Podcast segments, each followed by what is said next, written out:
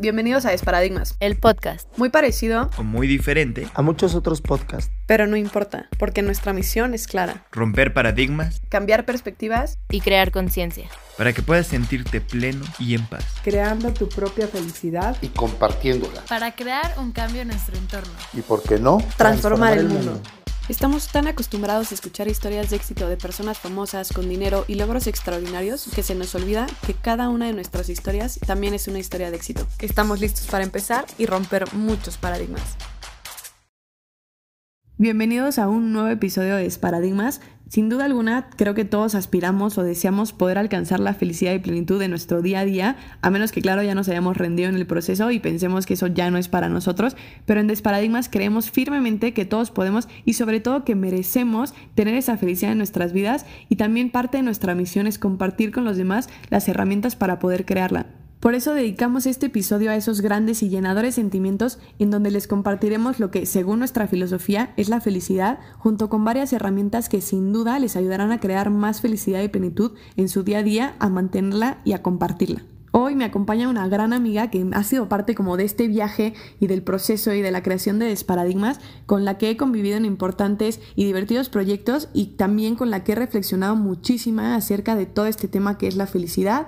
Ella es Luz Mancilla y me acompañará rompiendo muchos de los paradigmas que nos limitan en esta creación de emociones positivas y nos compartirá también lo que le ha servido a ella. Luz, gracias por acompañarme, acompañarnos en este episodio y para empezar me gustaría preguntarte en este momento, ¿cuáles o cuáles son tus principales sueños o metas? Yo creo que, pues sí, construir una familia sí es una, un sueño.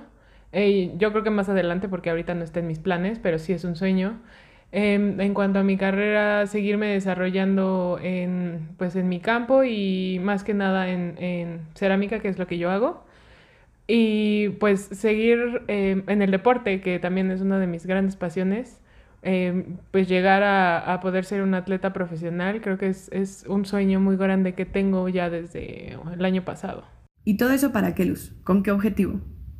Ser feliz todos los días de mi vida. O sea, a lo mejor no todo, lo, no todo el día completo, pero sí tener ciertos tiempos y saber que lo que estoy haciendo me divierte y me hace muy feliz. Justo creo que le das al clavo. Yo creo que es lo más importante. Todos tenemos sueños y metas que son muy diferentes y creo que una de las cosas más importantes es ser consciente que todas esas metas tienen como objetivo final, justo como decías, el ser feliz. ¿Qué pasa? Que muchas veces se nos olvida y nos obsesionamos con una meta y cuando la conseguimos nos damos cuenta que no nos hace felices. Y una meta puede ser tener mi coche y ahorro todo lo que puedo y hasta me endeudo para conseguirlo, y cuando lo tengo, soy muy feliz hasta que me doy cuenta que tengo que pagar muchísimas cosas que no tenía contemplados, que la tenencia, que la gasolina, que cualquier cosa, y que el tráfico en la zona me quita más tiempo que cuando me, te ibas en bici, o me iba en bici al trabajo, a cualquier lado, o me iba caminando, ¿no? Y entonces esa meta que según nosotros nos iba a hacer felices, termina quitándonos más felicidad de la que nos da. No sé si a ti te ha pasado que quieres algo muchísimo y crees que te va a hacer feliz, y cuando lo tienes descubres que no. Sí, claro, o nada más me duró la felicidad, no sé, un, día, un mes, o sea, y ya después regresé a lo mismo, no sé, comprando joyería, o sea, yo decía, ay, mm, esto es mi sueño, yo tener esta pieza de joyería y la usaba, no sé, una semana y ya se me hacía costumbre y todo volvía a ser normal, o sea, no era como que la siguiera viendo y dijera, ay, o sea, me siguiera dando esa satisfacción o esa felicidad, sino simplemente pasaba. Sí, creo que todas las cosas materiales traen satisfacción o felicidad momentáneas,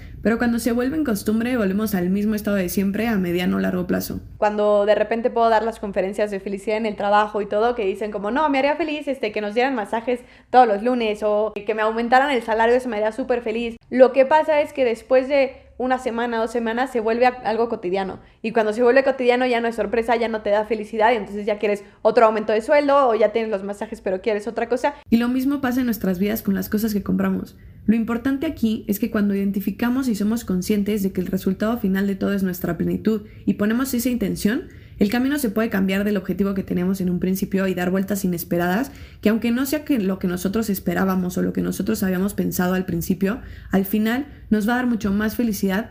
Y creo que justo uno de los más grandes problemas es que nuestras metas no vienen de nosotros mismos, sino que vienen justo del exterior, de lo que se nos ha dicho que necesitamos para ser felices, nuestros padres, la sociedad, todo a nuestro alrededor, la televisión, los medios, como que nos están diariamente bombardeando con quiénes debemos ser, qué debemos tener, qué debemos soñar y al final todo está diseñado para que nuestros logros principales, justo que nos enfoquemos en cuánto dinero tenemos en el banco, qué trabajo tenemos, si somos cracks en esto, qué coche tenemos y como que todo se enfoca en todas las cosas materiales. Por eso la importancia de primero conocernos y conectar con nuestra esencia. Conocer y cuestionarnos profundamente qué es la felicidad para nosotros y qué es lo que realmente nos va a hacer felices, independientemente de lo que digan o lo que opinen los demás, para después crear ese equilibrio en nuestra vida y más plenitud, más felicidad. Por ejemplo, para ti, Luz, ¿qué es felicidad? Yo te podría dar mi definición, pero como lo siento, yo siento que es felicidad y, y me gustaría poder o sea, poner en palabras ese, ese sentir porque es un sentimiento. Pero sí, si lo pudiera poner en palabras, plenitud. Porque yo creo que algo que dices es como esa parte del sentimiento, ¿no? La felicidad la solemos poner como un sentimiento, un estado de ánimo. Yo sí ahí creo que la felicidad y la plenitud son cosas diferentes y luego también por eso busco eh, enfocar hacia que las personas no solo busquen esa felicidad, sino también esa plenitud, porque creo que no necesitas estar feliz para estar pleno. Obviamente la felicidad es algo que, que te llena mucho y que te da mucho esa realización y esa plenitud, pero creo que puedes estar triste y estar pleno, que puedes estar en paz, con calma, sin ese sentimiento de felicidad, pero estar pleno. Entonces, creo que sí diferiría un poquito de, de la parte como de felicidad y plenitud, pero creo que mucha gente sí define la felicidad como un sentimiento, como un estado de ánimo, como algo que viene y que va. Y realmente para mí la felicidad y nosotros en Desparadigmas lo que manejamos es que la felicidad es una decisión que tomas día a día. Y es también una habilidad que podemos desarrollar. Obviamente si seguimos basando nuestra felicidad en las cosas externas, se nos va a ser difícil creer que es una habilidad o una decisión y que sobre todo que es algo fácil de crear. Porque si nos remontamos a la niñez podemos darnos cuenta que cuando éramos niños era súper fácil ser feliz y había cosas tan sencillas que nos hacían felices. A ti, Luz, ¿qué podría ser una cosa que te hacía feliz de niña y que dejaste de hacer o que ya no haces tanto? No tener como ese filtro y estar pensando, ay, ¿qué pensarán de mí? O que, este, sí, que sentirme juzgada por lo que piensan de mí. Pero pues salían las palabras de mi boca y eso me hacía sentir muy libre y muy, muy feliz.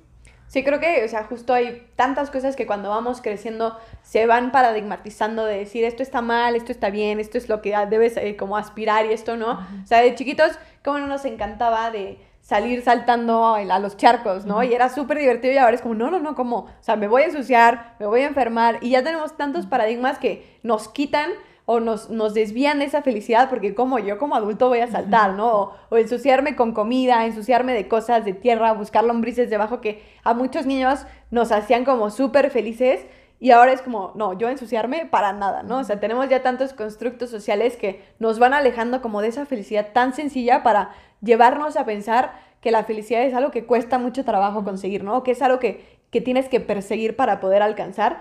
Y creo que justo, ¿no? O sea, una guerra de almohadas que ya casi nadie hace, este, comer la, sopa sin cuchara, no sé, hay tantas cosas que, que creo que nos hacían felices de chiquitos y creo que esta es una de las primeras recomendaciones, como recordar todo eso, cosas sencillas que nos hacían felices, que no estábamos nada más, ¿no? Y que ahora nos da pena hacer o que ya no hacemos porque, ay, no, eso es para niños chiquitos. A mí de las cosas que más me llenan, más plenitud o felicidad me dan como en momentos es tomar un café. O sea, tomar un café en la mañana, sentarme y realmente disfrutarlo, me hace sentir muy plena y me hace, o sea, y si todavía tengo una vista, perfecto, ¿no? Todavía más, pero el simple hecho de un café, cosa tan sencilla, me hace muy, muy feliz y creo que es algo como que dejamos pasar o por, por el rush del día se nos va que podemos disfrutar hasta esas pequeñas cosas. De ahí la sencillez de ser feliz. Pero ¿cuántas veces basamos esta felicidad en objetos y personas externas? Que para nada digo que esté mal. Claro que tener una nueva compu, una nueva casa, una pareja, una familia, amigos, nos dará más felicidad. Pero el problema con la felicidad basada en los factores externos es que nos hacemos dependientes de esos factores para ser felices. Y los factores externos, así como vienen, se pueden ir. Entonces, si tú anclaste tu felicidad a tu coche, tu casa, a tu pareja, cuando estos se vayan, tu felicidad se va a ir con ellos.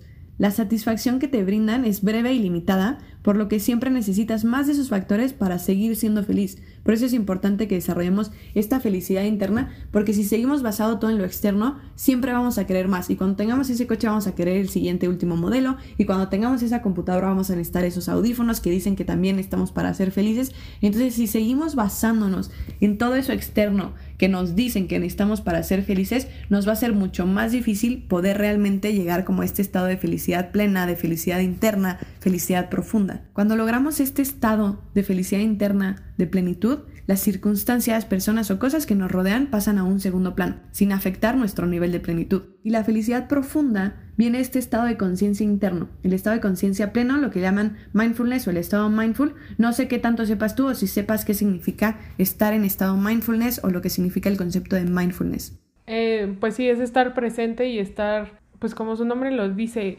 consciente de lo que estás haciendo y de lo que estás sintiendo Em, presente en el lugar en el que estás y con la gente con la que estás.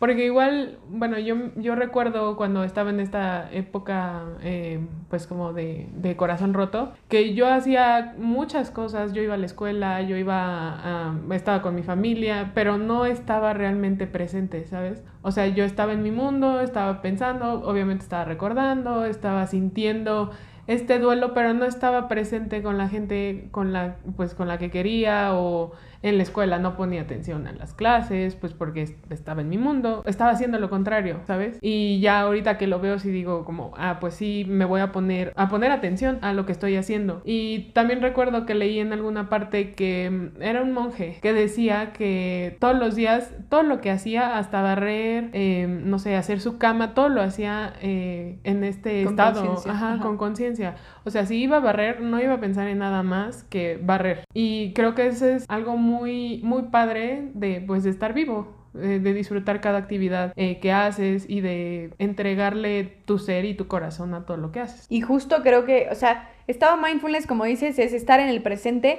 y sobre todo con conciencia. O sea, creo que se traduce tal cual conciencia plena porque es este estado donde tú estás consciente de todo lo que estás haciendo y estás disfrutando del momento porque como tú dices, cuando estabas con tu familia, cuando estabas en la escuela, estabas o absorta en el pasado o pensando en lo que podía pasar en el futuro, ¿no? Entonces no estabas en el presente y de ahí venía cierto sufrimiento, cierto dolor. Pero creo que justo en el presente no hay dolor, no hay sufrimiento, no hay tristeza, no hay enojo. ¿A qué me refiero con esto? Sea lo que sea que nos preocupe, no pertenece a nuestro presente. Puede que estemos enojados, no sé, por algo que nos dijo nuestra pareja o algún ser querido que de cierta forma nos hirió, o que nos sintamos culpables por no haber actuado o dicho o hecho cualquier cosa, pero esos pensamientos pertenecen al pasado. En este momento no estamos ya en esa situación ni con esas personas, pero de cierta forma los seguimos recordando y trayendo a nosotros esos sentimientos negativos cuando podríamos estar pensando en lo bonito que esté el día, no sé, concentrándonos en cosas que realmente estén en nuestro presente. Y puede también que nos cause ansiedad, como las cuentas que tenemos que pagar a final de mes, o no sé, la cita con el doctor que tengamos al día siguiente, cualquier cosa. Y esos pensamientos pertenecen al futuro. No estamos de nuevo en el presente. Igual, no sé, si estás en el tráfico que puedas decir es que estoy estresado porque estoy en el tráfico, no estás realmente estresado no por eso, sino por los pensamientos que te genera el tráfico. No es que voy a llegar tarde a algún lugar o es que no sé por qué estoy tanto tiempo aquí. No, entonces no estamos realmente concentrados en el presente porque pues sí, estás en el tráfico, pero en este momento, ¿cuál es el problema? ¿No? Ya cuando lo trasladas a lo que, lo que fue o lo que puede ser, ahí es cuando viene el problema, viene el estrés, la ansiedad, el enojo, lo que sea. Pero en el presente todo eso no importa.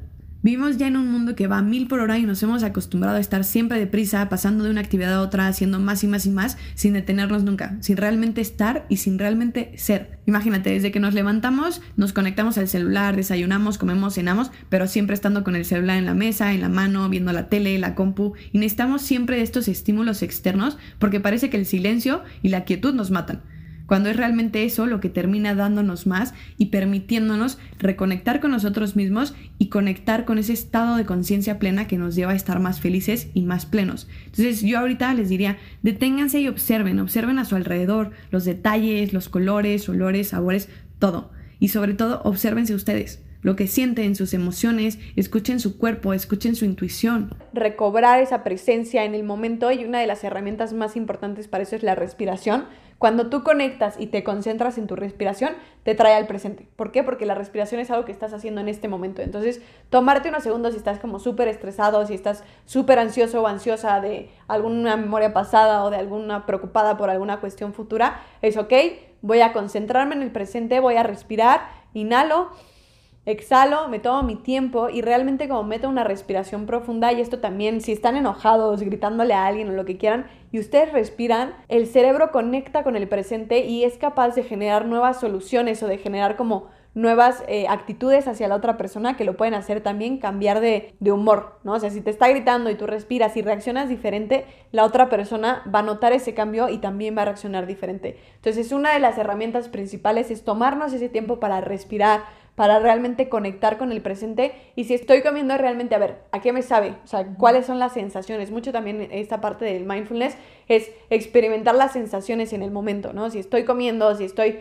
viendo la tele, ok, estoy concentrada en la tele, si estoy platicando con mi mamá, mi papá, eh, con quien tenga enfrente, en vez de estar en el celular viendo, pues estoy en el presente con ellos, ¿no? En este momento, en el espacio-tiempo estoy presente y realmente cuando tú vas cobrando esa conciencia, sí son impresionantes los cambios que empiezas a ver en ti, que empiezas a ver a tu alrededor, porque notas cosas que no notabas, ¿no? Y entonces, dentro de esas cosas que puedes pensar que no tenían soluciones, cuando estás en el presente empiezas a ver, ah, pues chance se abre este camino y se me ocurre esta idea, y entonces vas generando nuevas soluciones y nuevas cuestiones que te llevan a pensar diferente, ¿no? Y dentro de estas herramientas que va muy conectado a la parte de la respiración es la meditación. La meditación es una técnica de relajación que muchas veces se basa justo en la respiración, pero también puede basarse, en concentrarse en una sola acción, en darle algún propósito, una intención, el perdón, lo que sea, ¿no? También puede ser para visualizar y a veces se nos puede hacer difícil empezar. ¿No? Como cómo tengo que estar concentrado como solamente en esto, pero creo que podemos empezar con 5 o 10 minutos al día y ver cómo esto va transformando nuestro día a día. Obviamente, chance los primeros 2, 3 días dices como que estoy haciendo, no está ayudando en nada, pero hay detallitos que empiezas a notar que tal vez antes te enojabas muchísimo y ahora después de que estás meditando ya no tanto, ¿no? O antes estabas como todo el tiempo súper preocupado y ya ese nivel de ansiedad, de preocupación va bajando.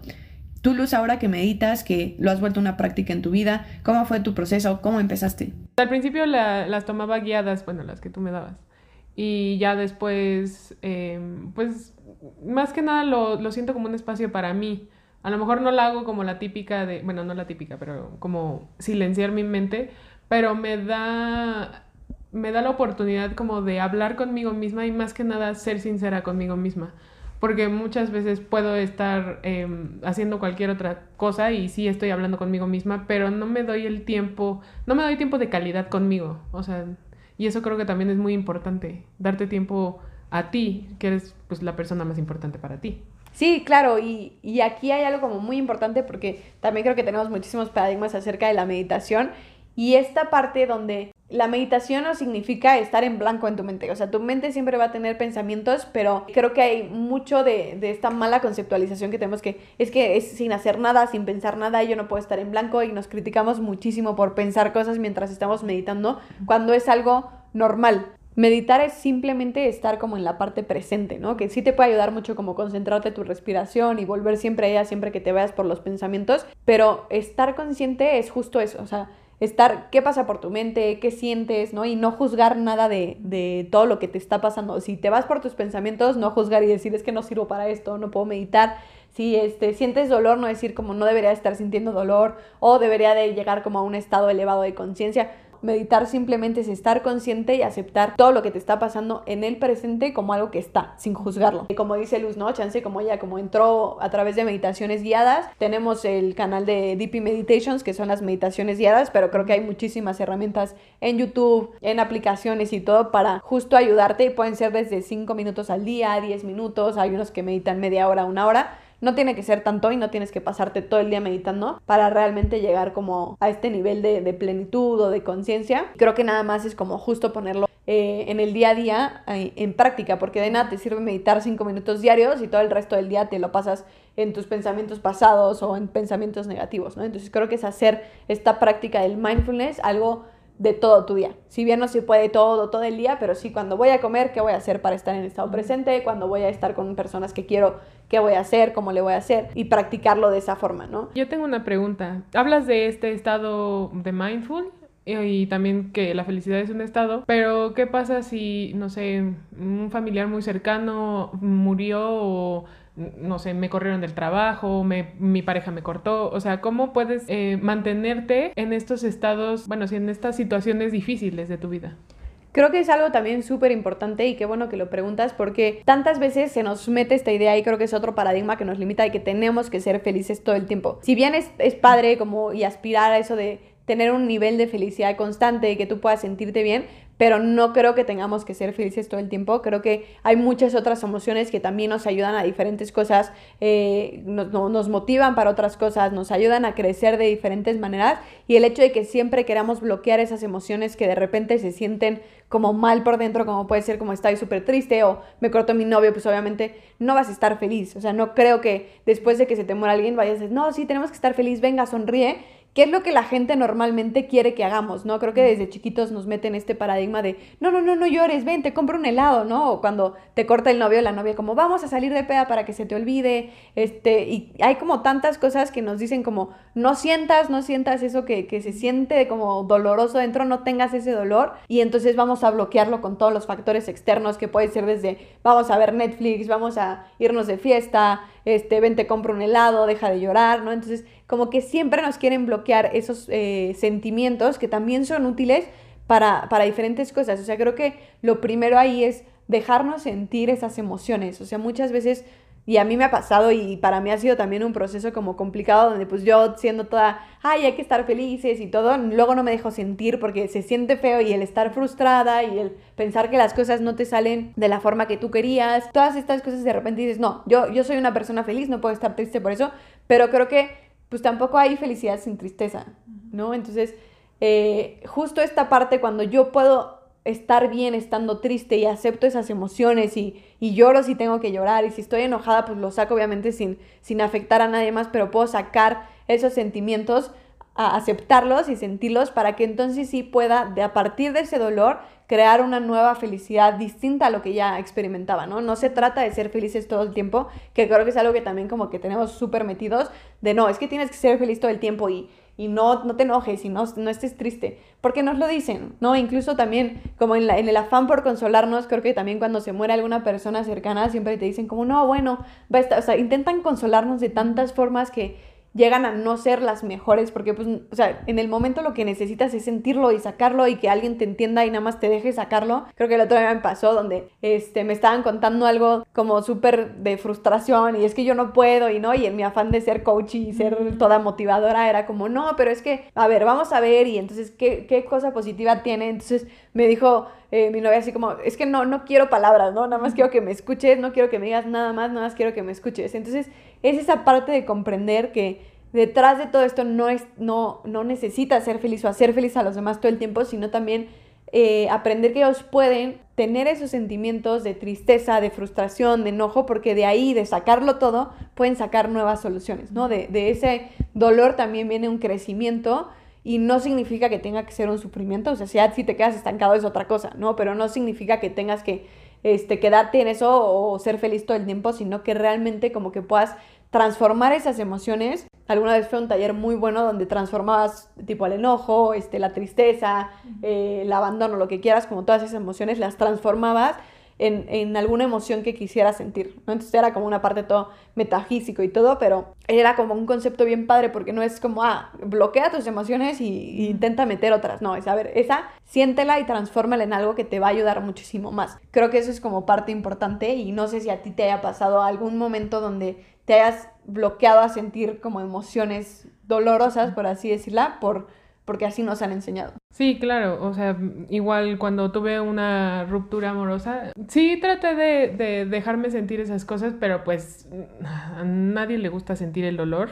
y pues sí trataba de hacer cosas para no sentir tanto e, esa, esa emoción. Me salía a ver eh, a personas o a lugares que me gustaban, pero que no disfrutaba realmente, pues porque estaba en este tipo de duelo. Entonces, pues no me dejaba 100% eh, ser ver y sentir eh, pues la pérdida o llorar. No me sentía como llorando enfrente de las personas, pero sentía que necesitaba sacar todo eso, pero no me permitía justo por estos eh, paradigmas que la sociedad tiene de que no llores o eh, sí llórale, pero ya, o sea, nada más lloras una hora y ya, borrón y cuenta nueva. Y yo descubrí en mi proceso que tenía que llorar y llorar y llorar, o sea, y muchas veces y muchas cosas diferentes tenía que sacar. Entonces creo que es importante hacerlo a tu ritmo y hacerlo eh, desde el amor, no desde el miedo, ¿sabes? Claro, y creo que es súper importante eso que estás mencionando, porque uno, todos somos diferentes y cada quien tiene su propio proceso y no porque otra persona pueda ser feliz en la situación en la que tú estás,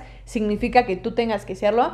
Y esta parte también de muchas veces nos dejamos llevar por el miedo que nos puede eh, ocasionar el sentir este dolor y entonces queremos bloquearlo. Otra parte también sanar como esas emociones desde el amor y transformarlas en algo positivo más adelante es lo que nos lleva a, a transformar todo esto y poder como regresar a ese estado de plenitud y de felicidad. Y obviamente no es que tenga que ser constante, pero sí sabes que puedes eh, afrontar las situaciones de una manera diferente para que tal vez no sientas como tanta tristeza, tanto enojo, sino que puedas ir fluctuando. Y saber que así como llegan, estas emociones se van a ir. Solo tienes que dejarlas ser, dejarte sentirlas y dejar que pasen sin pelearte con ellas. Con todas estas herramientas y paradigmas que les estamos compartiendo, no buscamos que en momentos difíciles sean felices y que se rean en funerales y en situaciones complicadas y no acaba siendo como el guasón, pero a lo que estas herramientas ayudan es que en esos momentos difíciles ese dolor, esos sentimientos que pueden no gustarnos tanto, duren menos. Se hizo un estudio con monjes budistas que practican la meditación a diario y lo que medían eran como los niveles de, de, estrés en momentos complicados, de preocupación como la reacción del cuerpo ante momentos complicados de dolor, etc. Y una persona normal como que llega a picos de dolor más alto y se tarda mucho en volver como a niveles eh, normales en tanto como de estrés o de, de preocupación o niveles como estables.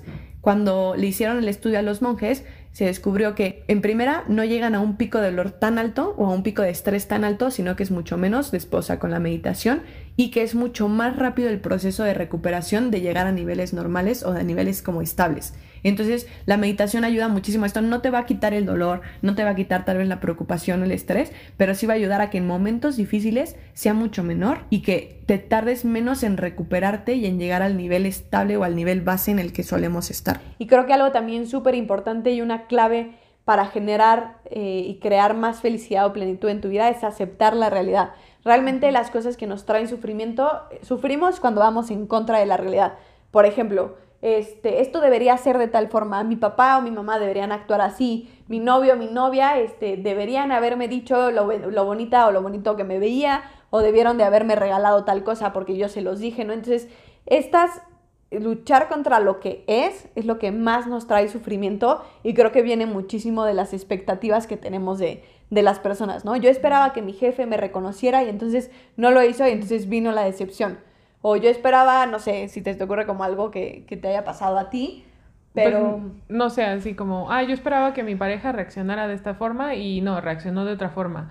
O pues sí, piensas que, que la gente va a pensar como tú y pues, o sea, en realidad no, cada quien es independiente y cada quien piensa pues como quiere.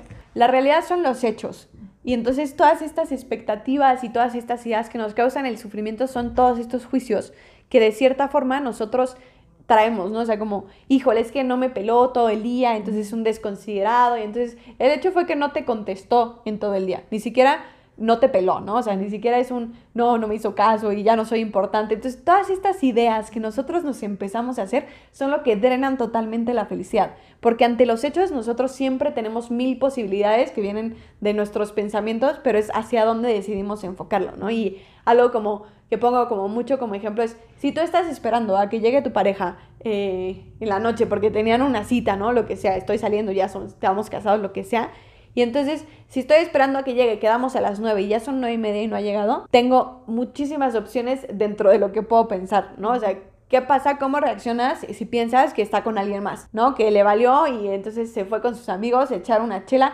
¿Cómo reaccionas? ¿Cuáles son tus sentimientos que vienen de esos pensamientos? O sea, no vienen del hecho, vienen de tus pensamientos. Entonces, creo que eso es algo importantísimo para detectar porque la mayoría de nuestros sufrimientos, de esa tristeza, de ese enojo, viene de los pensamientos acerca de ciertos hechos, de nuestros juicios acerca de los hechos. ¿no? Entonces, obviamente, ¿cómo reaccionarías si esa persona llega una hora tarde cuando tú tienes esos pensamientos de que no le importaste, de que le valió madres la cena o lo que hayan planeado, de que estaba con otra persona o con sus amigos? Pues, ¿cómo reaccionas?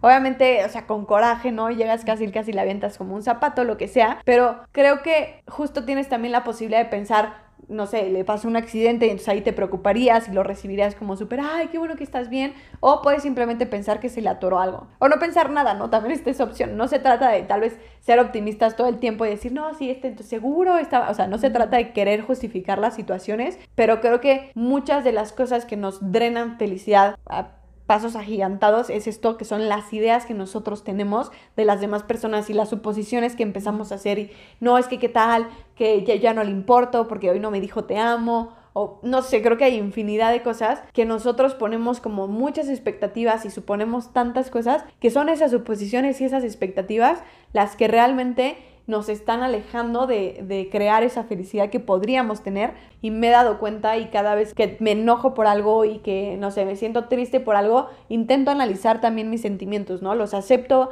y también es como, ¿de dónde viene? ¿De qué pensamiento, qué estoy pensando que me hace sentir esta tristeza, esta angustia, esta preocupación? Y entonces analizándolo digo, ah, puedo ver qué son mis pensamientos y no necesariamente la acción, ¿no? Entonces es como mucho de dudar de tus propios pensamientos y de los sentimientos que puedes llegar a tener porque justo eso es lo que más nos aleja, ¿no? Y creo que cuando cobramos conciencia de esto, que volvemos a la parte de como estar en estado de conciencia plena, en estado mindful, es cuando podemos deshilachar el juicio de los hechos. Decir, como que este fue el hecho, ¿por qué me está molestando? ¿Qué estoy pensando? Que me hace sentir esto. Entonces ahí podemos como detectar diferentes cosas que nos pueden llevar a tener muchísimo más felicidad y todas las situaciones, como te decía, no es que tengamos que decir, este, no, todo es súper positivo y todo, y, o todo es súper negativo, sino toda situación es neutral. Cuando nosotros decidimos como polarizarla hacia algún lado que está bien o está mal, es cuando entonces nos sentimos como más felices o más tristes. ¿Cómo vamos a ver las cosas? Y creo que esa es otra herramienta fundamental para ser creadores de nuestra plenitud y desarrollar más en nuestra vida, que es cambiar la perspectiva.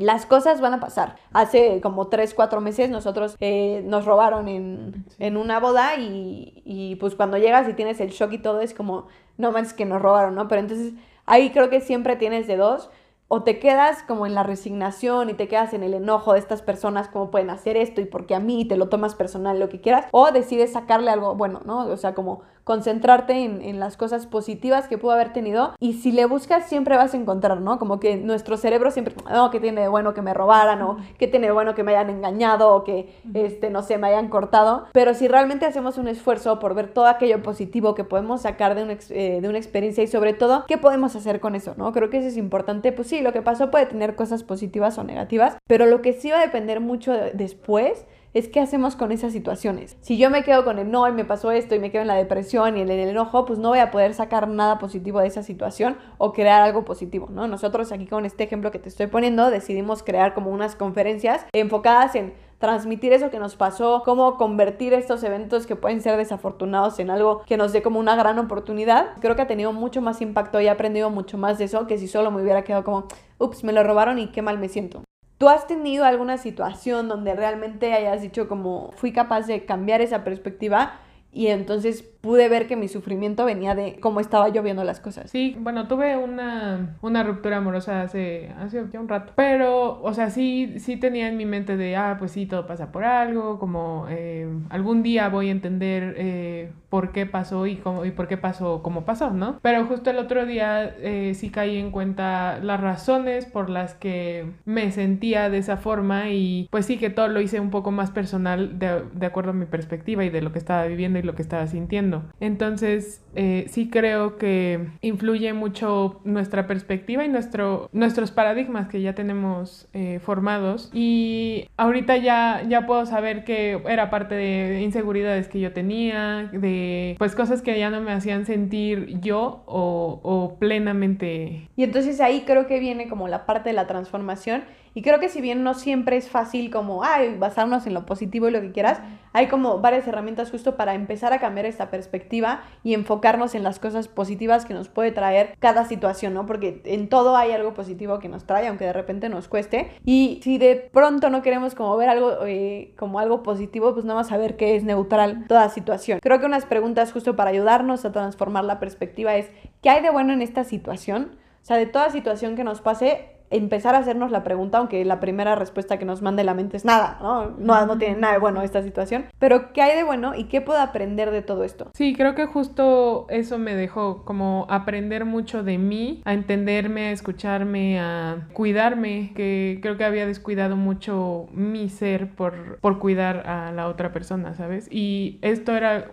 lo que mencionabas hace un rato, de tratar de darle felicidad a la otra persona. Y creo que eso es un error muy común como hacerte responsable de la felicidad de otra persona y creo que pues nadie somos re responsables de, de, la felicidad de alguien más, nada más la nuestra. Claro. Y, o sea, solo nosotros podemos decidir sobre nuestra felicidad y no sobre la de las otras personas. Porque a veces nos, nos enfocamos tanto en, en, hacer feliz a una persona, pero a veces o, o, ya no podemos o ya no queremos y ahí es cuando también no le fallamos a la otra persona, pero ya... No se puede. Sí, ya no se puede. Y la otra persona queda como, se puede decir, incompleta, porque nosotros siempre le estuvimos dando, o viceversa, nos estuvieron dando siempre esa felicidad. Y en el momento en el que ya no está, es en el que ya nos sentimos perdidos o ya ya no sabemos a dónde ir. Sí, creo que tocas un punto súper importante porque no es la primera vez que escucho esto y, y se me hace algo básico cuando nosotros intentamos llenar a otra persona de esta felicidad y le damos y le damos y le damos, o al contrario, cuando nosotros esperamos recibir esa felicidad de algo más, y ahorita lo que dijiste se me hizo súper clave de solo somos responsables de nuestra felicidad. Recuerdo también que mi tía alguna vez me estaba mencionando con su pareja que me dijo, es que viví tantos años haciéndolo feliz a él que se me olvidó cómo hacerme feliz a mí, ¿no? Y entonces ahí caemos en el juego y en la trampa porque nadie puede hacer feliz a otra persona y nadie te puede hacer feliz a ti más que tú mismo. Y entonces cuando tú asumes esa responsabilidad es cuando retomas el poder de decir yo creo mi propia felicidad y no necesito que nadie me venga a hacer feliz porque yo tengo esa felicidad, la comparto sin esperar nada a cambio de la otra persona. Y ahí es cuando cualquier relación, sea padre, hijo pareja, este, amigos, crece. Porque cuando yo estoy esperando que la otra persona haga ciertas cosas, estoy condicionando la felicidad y eso es de las cosas más peligrosas que podemos hacer porque justo, ¿no? O sea, cuando la persona se va, la felicidad se va con ella o cuando tú sabes que ya no puedes hacer nada más para llenar esa felicidad en la otra persona, también te afecta a ti. Uh -huh. Y creo que nadie puede llenar esa felicidad porque tenemos tantas expectativas y tenemos tantas ideas que está muy cañón que la otra persona entienda justo lo que tú necesitas si ni siquiera lo entiendes tú. Creo que esa responsabilidad y retomar ese poder es importantísimo porque siempre estamos buscando echarle la culpa a los demás de que se nos fue la felicidad, de que ay me chocaron y ya, no sé, ¿no? De repente siento que hasta nos llegamos a enojar cuando nos pegamos contra algo y es como, ay, esta cosa me, me pegó aunque hayamos sido nosotros y aunque sea un objeto inerte, ¿no? Siempre estamos buscando como culpar a las otras personas o culpar a las cosas o a las situaciones de nuestra infelicidad y entonces así pues obviamente jamás vamos a, a lograr esa felicidad como duradera o esa felicidad plena porque no retomamos esa responsabilidad, ¿no? Entonces, creo que al hacernos responsables de nuestra felicidad, tenemos para empezar a crear más y a compartirlo y a través de nosotros compartirlo sin justo esperar, como hace, decía hace rato, nada cambió, entonces empezamos a crear esas relaciones que son mucho más enriquecedoras que cualquier otra que te hace depender de, la felicidad. Y eh, ya de las últimas herramientas que les quiero compartir, tanto para cambiar la perspectiva como para crear más felicidad, creo que es básica el agradecimiento. Cuando tú te enfocas en agradecer lo que ya tienes o lo que quieres crear, ahí es cuando realmente empiezas a enfocarte hacia el otro lado, ¿no? Entonces tus vibraciones cambian, tu entorno cambia, tú empiezas a enfocarte en las cosas positivas y eso te genera más de lo mismo. Yo he hecho el ejercicio de cada vez que me voy a dormir, empiezo a agradecer todo lo de mi día, todo lo que agradezco de mi vida, etcétera, etcétera. Me duermo como mucho más tranquila, pero también el sentimiento al despertar es súper diferente, como que te duermes conectado a eso y también hay otras técnicas, de como, no sé, poner una alarma de agradecimiento todos los días, a cierta hora, una o dos veces, y cada vez que, que te suene, agradecer tres cosas diferentes. Para mí esta sí ha sido una herramienta que totalmente ha cambiado eh, pues, la forma de vivir y que también me ha dotado de mucha más felicidad porque cuando agradeces las cosas positivas, por más que estés en un mal momento, cambias tu perspectiva. Todo lo que podría ser como un panorama súper negro, lo que alguien podría ver, yo siempre he dicho que es como si tuviéramos un filtro. Tú vas a decidir ver la vida con el filtro que tengas en tu cámara o el filtro que le pongas a la vida. Una imagen puede ser la peor si está en blanco y negro y si está como toda borrosa, o puede ser la mejor y la más bonita si está toda colorida, nítida, etc. Y parte de lo que te ayuda a que ese filtro sea el colorido y el bonito es agradecer lo que tienes en tu vida, enfocarte en las cosas positivas, que aunque sean pocas, agárrate de eso, ¿no? Agárrate de eso y empieza a cambiar también las demás para que se vuelvan eso. Y te juro que, bueno, les juro que cada vez que ustedes se concentran en todas esas cosas positivas que tienen en su vida, todo lo demás se empieza a acomodar para traerles más de eso. Así es como funciona, no me voy a meter tanto ahorita en explicar cómo funciona la parte de, como de la ley de atracción y las vibraciones, pero sí es algo que afecta positivamente en tu vida cuando empiezas a concentrarte en todas las cosas positivas de tu vida. Y yo creo que también algo muy clave es, eh, o sea, ahorita que mencionas lo de agradecer por lo que tenemos y así, es bueno agradecer las cosas eh, exteriores, pero también creo que es muy importante agradecernos eh, a nosotros mismos el ser, agradecer el tener y agradecer el ser. Decir gracias por ser amable, gracias por hacer eh, estas acciones o ser tú mismo, hablarte a ti mismo y agradecerte y hablarte con amor creo que es muy importante porque si estás buscando, eh, no sé, reconocimiento en otro lado, primero necesitas reconocerte a ti mismo o si estás buscando amor en otro lado, primero necesitas amarte a ti mismo. Entonces me parece muy pues no sé, algo muy, muy íntimo, agradecerte a ti mismo todas esas cosas que haces día a día. Concuerdo totalmente contigo y justo me recordaste una meditación eh, del fundador de Mind Valley, eh, que compartimos eh, estos podcasts y toda la parte que él ha creado de Mind Valley, pero él tiene una meditación de seis fases que le llama, que la pueden buscar, creo que hasta está en YouTube y todo, donde las fases, una de las fases es el agradecimiento y dentro del agradecimiento es que te agradeces a ti mismo por tu forma de ser, por quién has logrado, lo que no has logrado, etcétera, eh, y luego en tu trabajo y en tu vida, ¿no? Son como esa parte del agradecimiento, eh, junto con otras fases que también les comparto porque la última herramienta para como crear más felicidad, porque, o sea, que te puede dar muchísima y yo lo he comprobado y creo que Luz también a lo largo de todo lo que hemos hecho juntas y todo lo que hemos ayudado a otras personas es justo eso. La parte cuando tú das y compartes y tienes como esta, generas esta compasión y esta abundancia de dar, eso es algo que te llena de felicidad y creo que todas las personas que han hecho algún voluntariado, que de repente han dado algo sin, sin esperar nada a cambio, eh, que siquiera dan o sea, las gracias o, o, sonríen para otra persona que está triste y les regresa una sonrisa, creo que es súper llenador y es algo que te puede dar muchísima felicidad, al contrario de lo que muchas personas pueden pensar que solo cuando recibes este, te puede dar felicidad, creo que dar te da aún más felicidad y lo compruebo cada día con cada persona que la volteo a ver a los ojos y creo que desde ahí no necesitas dar mucho dinero, no necesitas dar todo tu tiempo, sino simplemente, ay, hoy le sonreí a esa persona, le dije gracias por, por tu tiempo, ¿no? En vez de siempre estar concentrado solo en lo malo y quejándonos, es como, ay, muchas gracias porque hoy hiciste esto bien o porque te reconozco esta parte, ¿no? Entonces creo que esa parte de dar y compartir, que también es una de las fases eh, de la meditación que les comentaba, donde es como compasión, ¿qué le decías de bueno a las otras personas? Y como pones la intención de compartirlo y a través de eso vas generando esas vibraciones y esa felicidad en ti que al final sí acaba repercutiendo en, muchas otras personas y para mí es como con lo que cierro y también lo que me gustaría dejar porque no solo es esa felicidad que generas para ti, sino que ya que la tienes, porque también es cierto que no puedes hacer feliz a otra persona si tú no estás feliz primero, pero cada vez que tú logras compartir un poco de esta felicidad a través de acciones, a través de palabras, a través de una simple mirada, es cuando realmente estás creando un impacto en el mundo y una transformación. Y para mí eso es lo más importante de, de todo y lo que más felicidad nos puede dar. Y no sé, Luz, si tú quieras cerrar como con algo que te ayuda a ti a, generar más plenitud y más felicidad en tu vida o cualquier tip con el que quieras cerrar. Yo, bueno, en lo que me he enfocado últimamente es en escucharme y estar presente para mí. Y creo que es un, un paso muy, muy importante para, para nuestra felicidad porque muchas veces estamos sumergidos en el trabajo, estamos sumergidos eh, relacionándonos o, disfrutando de otras cosas que rara vez nos sentamos, o sea, nos, dedicamos tiempo a nosotros mismos, aunque estemos en el metro, en el tráfico, eh, no sé, en el trabajo o en cualquier lado, creo que es muy importante eh, darnos amor a nosotros mismos y creo que esa es una de las, para mí, una de mis claves de felicidad. Claro, creo que también eso es muy, muy importante. Y creo que siempre se pueden hacer como pequeñas acciones. Creo que eso que estás diciendo es fundamental. Y, y si no es que todos, pues sí deberíamos como empezar a preguntarnos y a, y a enfocarnos más en nosotros mismos. Y dentro de esto es como pequeñas acciones que, que podemos hacer diario para ir incrementando nuestros niveles de felicidad desde sonreír. Aunque nos sonriamos a nosotros mismos, eso empieza a cambiar químicamente nuestra, nuestras sensaciones, nuestros sentimientos. Eh, así como cuando estás feliz sonríes, cuando sonríes también te puede dar ese sentimiento de felicidad por como lo tenemos programado y como ya anclado a nuestro ser.